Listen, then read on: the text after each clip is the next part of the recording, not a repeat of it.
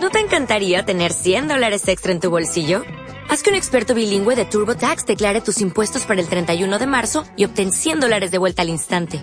Porque no importa cuáles hayan sido tus logros del año pasado, TurboTax hace que cuenten. Obtén 100 dólares de vuelta y tus impuestos con 100% de precisión. Solo con Intuit TurboTax. Debes declarar para el 31 de marzo. Crédito solo aplicable al costo de la presentación federal con TurboTax Full Service. Oferta sujeta a cambios o cancelación en cualquier momento.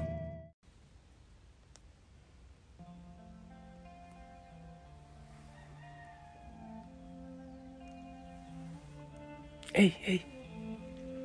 Sí, es contigo. Buena noche. Espero que hayas tenido un día hermoso, bendecido en el Señor. Ah, yo sí, aún en las situaciones difíciles, el Señor hace obras maravillosas. Bueno, es más, ¿sabes? Creo que de manera especial en las situaciones difíciles nos forma el Señor. El carácter se forma en los desiertos, en las dificultades. Bastante la brisa, ¿verdad? Y estoy dentro, para que veas, dentro de la ermita. Bueno, cambio de lado. Que venga el Espíritu Santo, que nos ilumine en este proceso hacia la contemplación, hacia la oración profunda hacia una visión cara a cara con el Señor. ¡Oh, qué maravilla!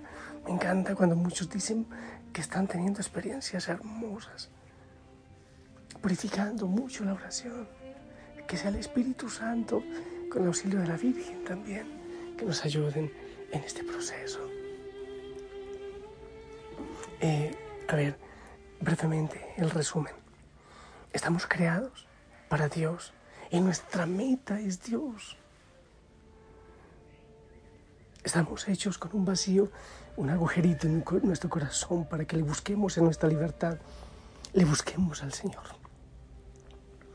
La tentación del enemigo desde siempre, desde la creación, desde el Génesis, es, no, no, no, no, Dios no quiere tu felicidad, haz las cosas a tu manera, haz tu propia norma, haz tu propia ley. Entonces quita a Dios del centro y nos ponemos nosotros que me alaben a mí, que me adoren a mí, que me glorifiquen a mí. Y sufro cuando alguien no lo hace. Entonces, surge en nuestro corazón la codicia, la ambición y el ansia de renombre. Redención, la redención que recibimos de Cristo es reorientar nuestro camino, poner a Dios Padre en el centro y seguirle el camino es Cristo, yo soy el camino, la verdad y la vida.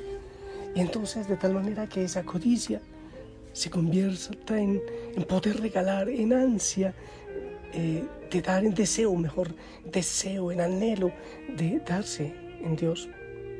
Que esa ambición, que es un daño que hay en nuestra vida, se convierta en voluntad de servir, de servirle a Dios. Y la ansia de renombre se convierta en un deseo de alabanza y de adoración a Dios. Hablábamos también de que aún en los religiosos, en los espirituales, en, los que decimos creer en Dios, eh, se, puede ver mm, la codicia, la ambición y el ansia de renombre. Hablando de el devoto codicioso, pues aunque ore mucho, aunque rece mucho, es deme, deme, deme, sáname, cúrame. O sea, nada de la voluntad del Señor, sino solo lo que yo creo que debe hacerse. Ese es un error. Cuando estamos realmente en Dios, somos capaces de pedirle, sí, lo que, lo que necesitamos, el Señor lo dice, pero dejamos que sea el Señor quien haga su voluntad y en su voluntad nos enseñe, nos muestre el camino, nos ministre, nos pode para que demos más fruto.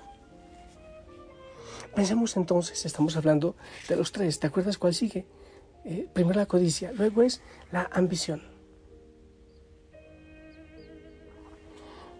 A ver, espérate, ¿cuál tengo? La ambición, que aquí eh, también se, se equipara al egoísta. Muchos que somos rezanderos, muy devotos, pero egoístas. esas personas así, no sé si yo me incluyo, de manera subliminal, sostienen una lucha de poder con Dios, sin querer, una lucha de poder con Dios. Esas personas se hacen una idea demasiado clara acerca de la voluntad de Dios, creen tenerlo todo claro, creen ser el cerebro de Dios. Ah, claro, Dios quiere la justicia, la paz, la armonía y el amor. Entonces, con este conocimiento, esa persona se aproxima a Dios y pide que Él también realice su voluntad. Mejor dicho, Dios, realiza mi voluntad. El mal no ha de ser ya un obstáculo. Entonces, el niño enfermo ya no ha de morir. La guerra debe concluir. Las personas han de acceder a la fe y todos llegar a la iglesia y todos convertirse. En las familias debe reinar la paz. Ya no puede haber ninguna dificultad. Y yo exijo, casi casi exijo a Dios, que eso cambie, que todo cambie. No se da cuenta de que estos ruegos solo expresan su voluntad, su propia voluntad. Mientras Dios los cumple. Él es su siervo leal de la voluntad de Dios. Pero si Dios no cumple lo que uno le pide, entonces de inmediato surge la desilusión, la insatisfacción, la frustración, la indignación frente a Dios. Entonces no está conmigo. Y si mi mamá está enferma y se muere, es que Dios me abandonó. O sea, yo soy quien mando a Dios. Dios, haz tu voluntad. No, y después le decimos, no, porque no haces mejor la mía. Entonces le decimos, Señor, ¿cómo puedes permitir la miseria y las injusticias y la muerte y todo lo demás? Cuanto más se revela contra Dios, tanto más claro está qué voluntad pretende imponerle a Dios, es decir, su propia voluntad. Así el ansia de poder se oculta a menudo detrás de ruegos y apariencias de devoción. No sé cuántas veces queremos, incluso ah, hay personas que dicen, bueno, si quieres eh, este auto, este carro, entonces pone el color, visualízalo, cada característica y lo vas a obtener. Hombre, eso no es cristiano. Eso no es cristiano por más que, te hayan metido ese cuento. Todo lo que tú pidas tiene que ser. Eh, hay gente, por Dios, hay alguien que está en una situación terminal, una situación gravísima. Es verdad que el Señor puede hacer obras maravillosas. Hace días llegó una persona en una situación difícil de enfermedad, ya estaba desahuciado y, y todo indicaba que se iba a la eternidad. Para eso debe prepararse. Pero a cambio le dicen, tú tienes que ser testimonio de superación. En ti el Señor va a demostrar su grandeza. Pero ¿por qué le imponen eso a Dios? Esa pobre persona estaba que se moría antes de tiempo porque decía, Padre, ¿cómo yo voy a corresponder a ese deseo de ellos, de que yo no me muera, de que Dios va a demostrar en mí toda su grandeza, si la puede demostrar de otra manera? Entonces hay gente muy devota, pero que, que quieren hacer las cosas a su manera, que están buscando poder, que hay un egoísmo muy devoto, pero al fin egoísta, y que están peleando con la voluntad de Dios. Es verdad que hay que pedir, es verdad que hay que orar por, por las situaciones difíciles del mundo. Pero en definitiva hay que saber que el Señor tiene planes perfectos. Nosotros queremos las cosas rápidas, comida a la carta, todo rapidísimo. Pero el Señor tiene procesos. Una plantita que no vive sus procesos de sol, a veces de mucha lluvia, entonces no va a dar fruto.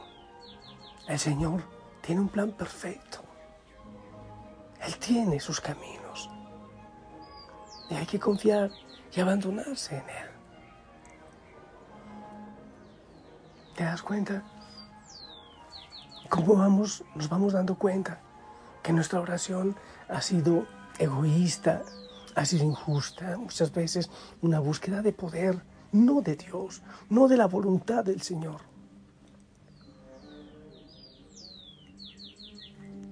Cuando oramos en verdadera libertad, cuando oramos en el Señor, somos libres, nos liberamos.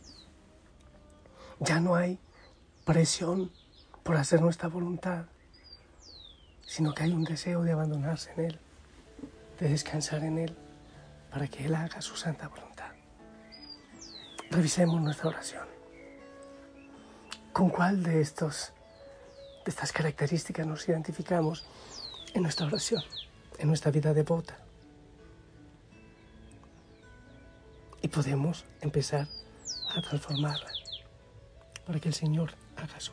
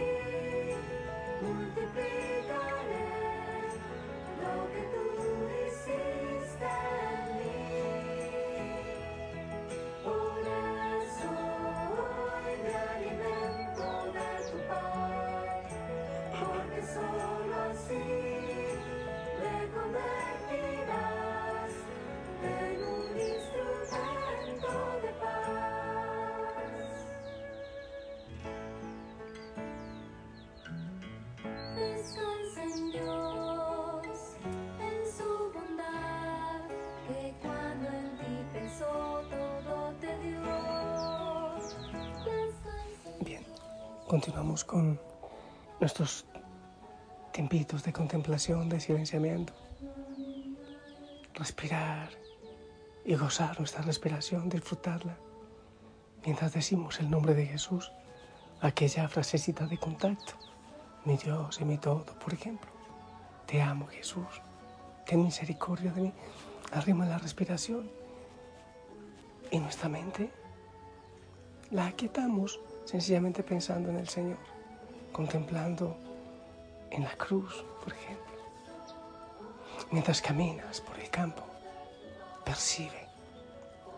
Intenta pensar menos y percibir más. El canto, las flores, el viento, el sol, el frío. Y sin tanta prisa.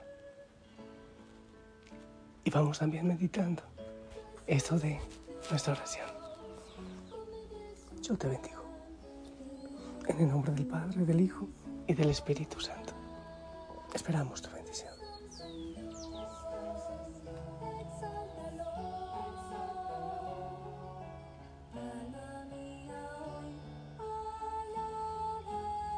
Amén, gracias.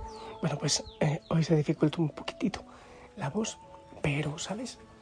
Creo que van a pasar algunos días más y ya todo bien. En el tiempo de Dios. ¿Sabes? Yo no quiero exigirle al Señor. Yo me hago médicamente lo que hay que hacer. Pero quizás me falta un poco para aprender lo que debo aprender de esto que el Señor ha permitido para mí. Y capaz para que tú aprendas también. Juntos, al fin y al cabo, caminamos juntos. Te amo en el amor del Señor. Sonríe. Hasta mañana. Abrazo en casa. Déjate abrazar por el Señor. La Madre María te.